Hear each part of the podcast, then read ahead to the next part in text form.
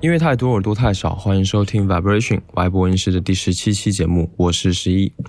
距离上一期节目的发布呢，已经过去了将近一个月的时间。那这段时间呢，因为这个最近这个新型冠状病毒的疫情啊，所以都没有什么心情做节目。而且呢，这一次疫情的爆发牵扯出了非常非常多的问题，大家都非常的关心。那所以基本上很多人能做的，基本上就只有好好的待在家里，然后一边很生气，然后一边过日子。我在家里已经连续待了两个礼拜了，然后上班呢，现在也处于一个远程办公的状态，而且在家呢难免就怠惰，所以呢我连 mixtape 都没有做。但是呢节目肯定也不能停太久，所以呢今天我就捡起了本来在去年的年末就打算做的这一期内容，想给你介绍一款游戏，还有它的背景音乐。那这款游戏呢，有在关注独立游戏的人应该都听过，叫做《光明旅者》。英文名呢是 Hyper Light Drifter，那它还有另外一个中文名叫做终极闪光流浪者，这是一个比较中二的 中文翻译的名字。那刚好巧的是呢，这一款游戏是算是跟疾病有关的吧，所以呢也算是呼应了当下我们所面临的疫情吧。那前面开头你所听到的这个音乐呢，就是来自这一款游戏的音乐。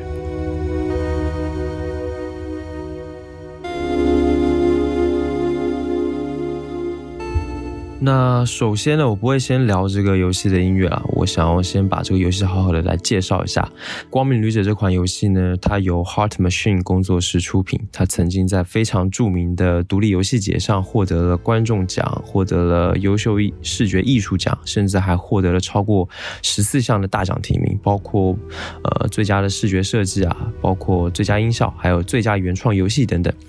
那它还获得了去年呃 Apple 的二零一九年度最佳。iPad 游戏奖，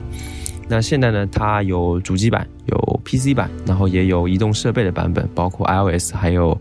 呃，对，就是 iPhone 跟 iPad 版本。那如果你想要找来玩的话呢，应该是非常容易的。光明旅者它最特别的，其实是我觉得是它的画面。那它是一款我们俗称是像素风格的游戏，那是用来致敬八位和十六位的像素游戏的。那当然呢，现在像素风的游戏有不少，那这些游戏都有一种特别的，呃，怀旧感，所以呢，光明旅者当然也不例外了。那常常会有人说这么一句话，玩游戏的人会有这么一句话，会说有些画面很好的游戏玩完之后呢，让人什么都记不住，但反而是像一些像素游戏啊，看着很寒酸，画面很简陋，但是却意外的好玩。那其实呢，像素本身呢，并不代表是对画面感官的一种摧残或者摧毁吧。因为点阵图呢，同样也可以传达非常非常多的视觉信息啊，而且更加的适合一些呃非常风格化的一些色调的运用。就你想一下，如果在三 D 画面下一些呃非常大面积的偏色的一些演绎呢，你就会知道。其实三 D 画面并不是特别适合，但是呢，在像素游戏当中却能非常轻松的实现。所以呢，我觉得它其实是一种非常呃非常易于释放游戏本质的一种表现的形式吧。那因为这种像素的风格呢，所以《光明旅者》给很多人的第一印象一下子就会联想起非常多。经典的 FC 游戏，但是呢，它在细节上呢，却又做的比一些很古旧的游戏要精致很多，尤其是在氛围感和一些动作的呈现上。光明旅者呢，它整个游戏呈现出来的色调就相当的具有个人风格，而且呢，它动画的帧数非常够。呃，动画帧数对于游戏来说是非常非常重要的。我拿着手机来举例，在 iPhone 和 iPad 上，光明旅者可以达到六十帧。在 iPad Pro 上，甚至可以达到一百二十帧。那当然，就是这个帧数越高，你整个画面的流畅度啊，给你整个视觉的感官就越好。那虽然是像素游戏，但是在该有的细节上，它也一个都没有省略，甚至连一些动画演出都让人印象非常深刻。例如说，游戏中一些呃，它远跳的时候。有一些非常壮丽的远景，然后呢，每一处的战斗细节，包括主角的小动作啊，或者是生命值就剩下一格的时候，会有很强烈的震动心跳的那个画面，然后呢，不同的场景会有截然不同的风格的展现，都非常的到位，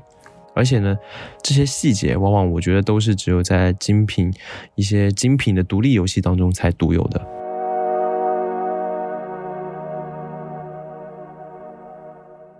呃，光明旅者呢，它是一款动作游戏，所以呢，当然就免不了战斗了。那在首先就会有一个问题，就是，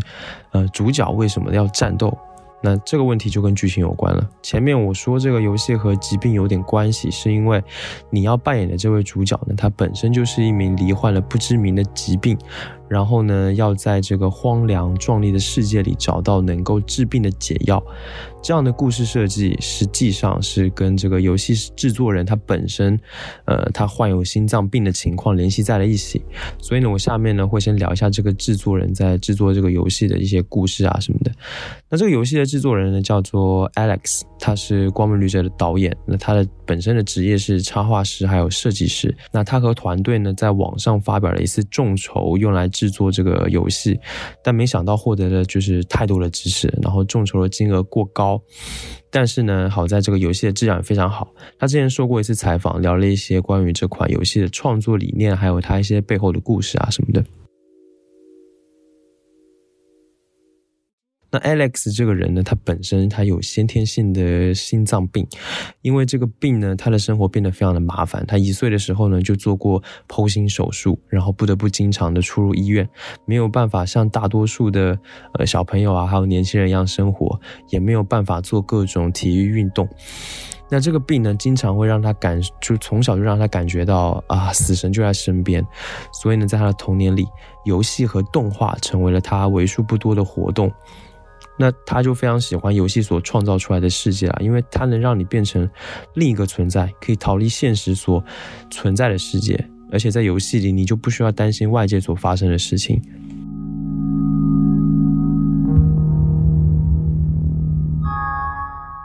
那后来呢，在 Alex 快要三十岁的那一年，他发觉自己好像比以比以往的每一年出入医院都更加的频繁，所以呢，这就让他。突然让他意识到，呃，好像已经是时候要必须把一些东西做出来了。他就想趁着还活着的时候去制作一款游戏。因为他的先天性的这个心脏病啊，他把自己的游戏的工作室的名字叫做 Heart Machine。然后呢，他的 logo 就是一颗心脏。而且你能注意到《光明旅者》内的主角同样拥有一个很奇怪的疾病，所以。当玩家在每次游戏过程到某一个阶段的时候，那个主角他都会五星咳嗽吐血，这其实就是 Alex 对这个游戏侵入自己的生活体验的一个部分。然后这一点呢，也对这个游戏的氛围塑造起到了非常重要的作用。那我记得印象很深刻，Alex 他曾经在采访中说这么一句话，他说：“游戏的主线是把你放在一个刚被摧毁的世界里，你所扮演的这个角色呢，一直在被一种致命的疾病折磨，他在求生的本能下寻找自救的线索。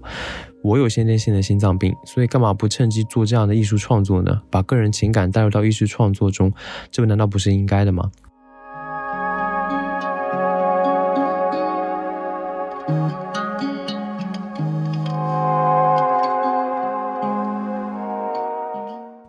对我来说呢，一款能够让我非常着迷，或者说大声称好的游戏呢，一定要有好的剧情。呃，光明旅者的故事剧情我觉得也非常好，但是它却隐藏的非常深，这一点我们下面会讲。那先来说一下光明旅者的一个算是玩法吧，它的战斗系统非常简单，所以它打击感很好，节奏很快，可以说每一场战斗都是急如闪电的战斗，有一种非常酣畅淋漓的爽快感。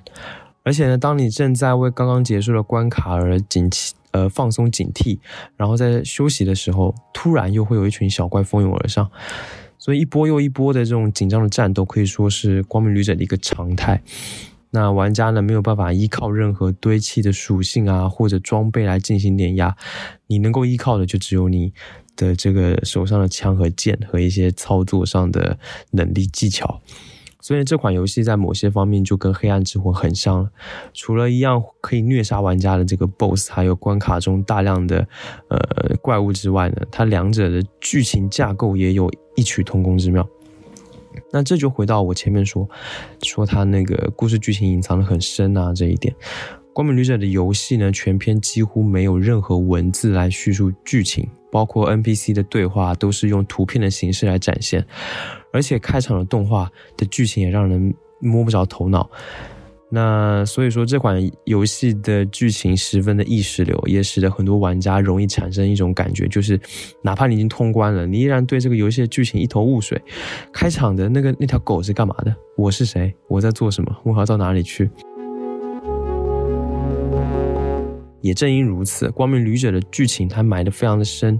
反而能够让我在探索剧情的时候充满了欲望。就像那个黑魂啊，或者是血缘之类的这类游戏啊，它的主线的脉络是十分模糊的，它所有的线索都是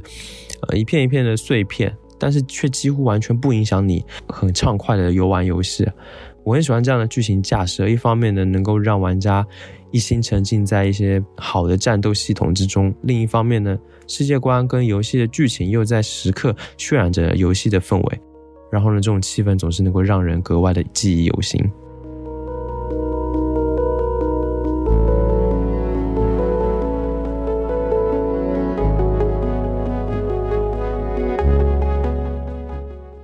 当然了，烘托气氛的不仅仅是上面我提到的那一些因素，还有一个非常重要的东西，那就是配乐。光明旅者的配乐我是非常喜欢的，我觉得它非常的优秀。那在外播音室的第四期节目中，呃，是一期这一期节目是讲的那个一些经典的游戏配乐。那我曾经也做过非常简短的介绍，就介绍这个光明旅者的配乐。那你在网易云音乐或者虾米音乐中，呃，QQ 音乐你都可以找到这款游戏的整张的原声大碟。那张专辑呢是由厂牌 Blood Honey 出品的，然后做它的音乐人叫做 Disaster Peace。Disaster Peace 其实已经是。我觉得算是一个小有名气的音乐人了。他的本名呢叫做 Richard Valland，是出生于一九八六年，是来自美国的作曲家和音乐家。那他在高中学习吉他之后呢，就开始从事音乐创作，然后在十七岁左右就已经创作出自己的音乐了。那他基本上呢是做专门做一些原呃一些呃原声啊或者是音效的，比较多的是为游戏做配乐和音效，当然也会为一些电影啊电视剧或者是动画片做音乐，但相对而言可能就比较少。那例如比较有名的，他曾经做过的比较有名的游戏啊，有《王权》呐，呃，迷你地铁 （Mini Metro），还有《The Flood Is Jelly》、《Face》，还有《It Follows》等等。那每一张呢？这个原声大碟都做得非常好听哦，都可以说很经典。Disaster Piece 的音乐主要是采用那个电子方式来制作的，基本上都是电子合成乐，而且呢还会有非常强烈的那种低保真的特质，所以就会有一种非常独特的效果，然后造成的氛围感非常强烈。我有时候你会觉得这简直就是氛围音乐了。而且呢，每一张专辑的质感都有很强烈的不同之处，跟游戏的画面啊，甚至玩法都非常的契合，是非常优秀的。呃，不仅能够让游戏变得更精彩，然后音乐自己本身的存在呢，也让人留下很很强烈、很强烈的印象。那在这个《光明旅者》的这一张原声带中呢，它使用了非常独特的低保真流派。就是这个氛围感啊，能够唤起我们一种 对那种病中历史的一些情绪啊，然后营造出非常出众的效果。就是这种感觉，就像是明明是用拟声和干净的数字音频来做的，但是却能够听得出那种破旧的风吹雨打的乐器声。所以呢，就如同整个游戏它的那个质感给人的感受是一样的，它的音乐听起来就很像是从遥远的未来呃回到过去的这么一种过程。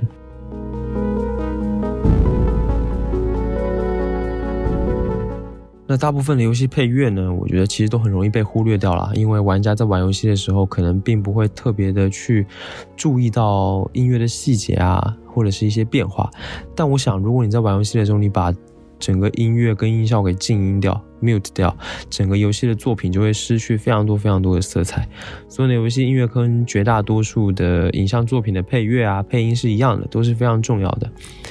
那在《光明旅者》当中呢，配乐、画面还有战斗系统完美的结合在了一起，然后创造出了非常值得去深入探索的一个神奇的世界。这种独特的气质让这个游戏更像是一个艺术品。那如果你感兴趣的话，你可以去找来玩一玩。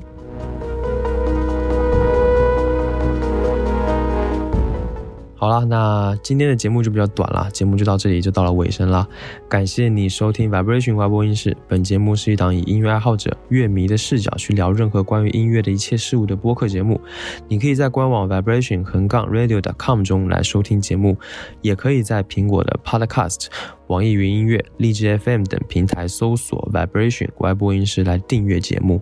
那不论你有什么样的感受或者意见呢，或者你有什么想听我聊聊的话题，都欢迎你留言或者发 email 给我。email 的地址呢，在 show notes 当中可以看到。所有的留言我都会查看并且一一回复。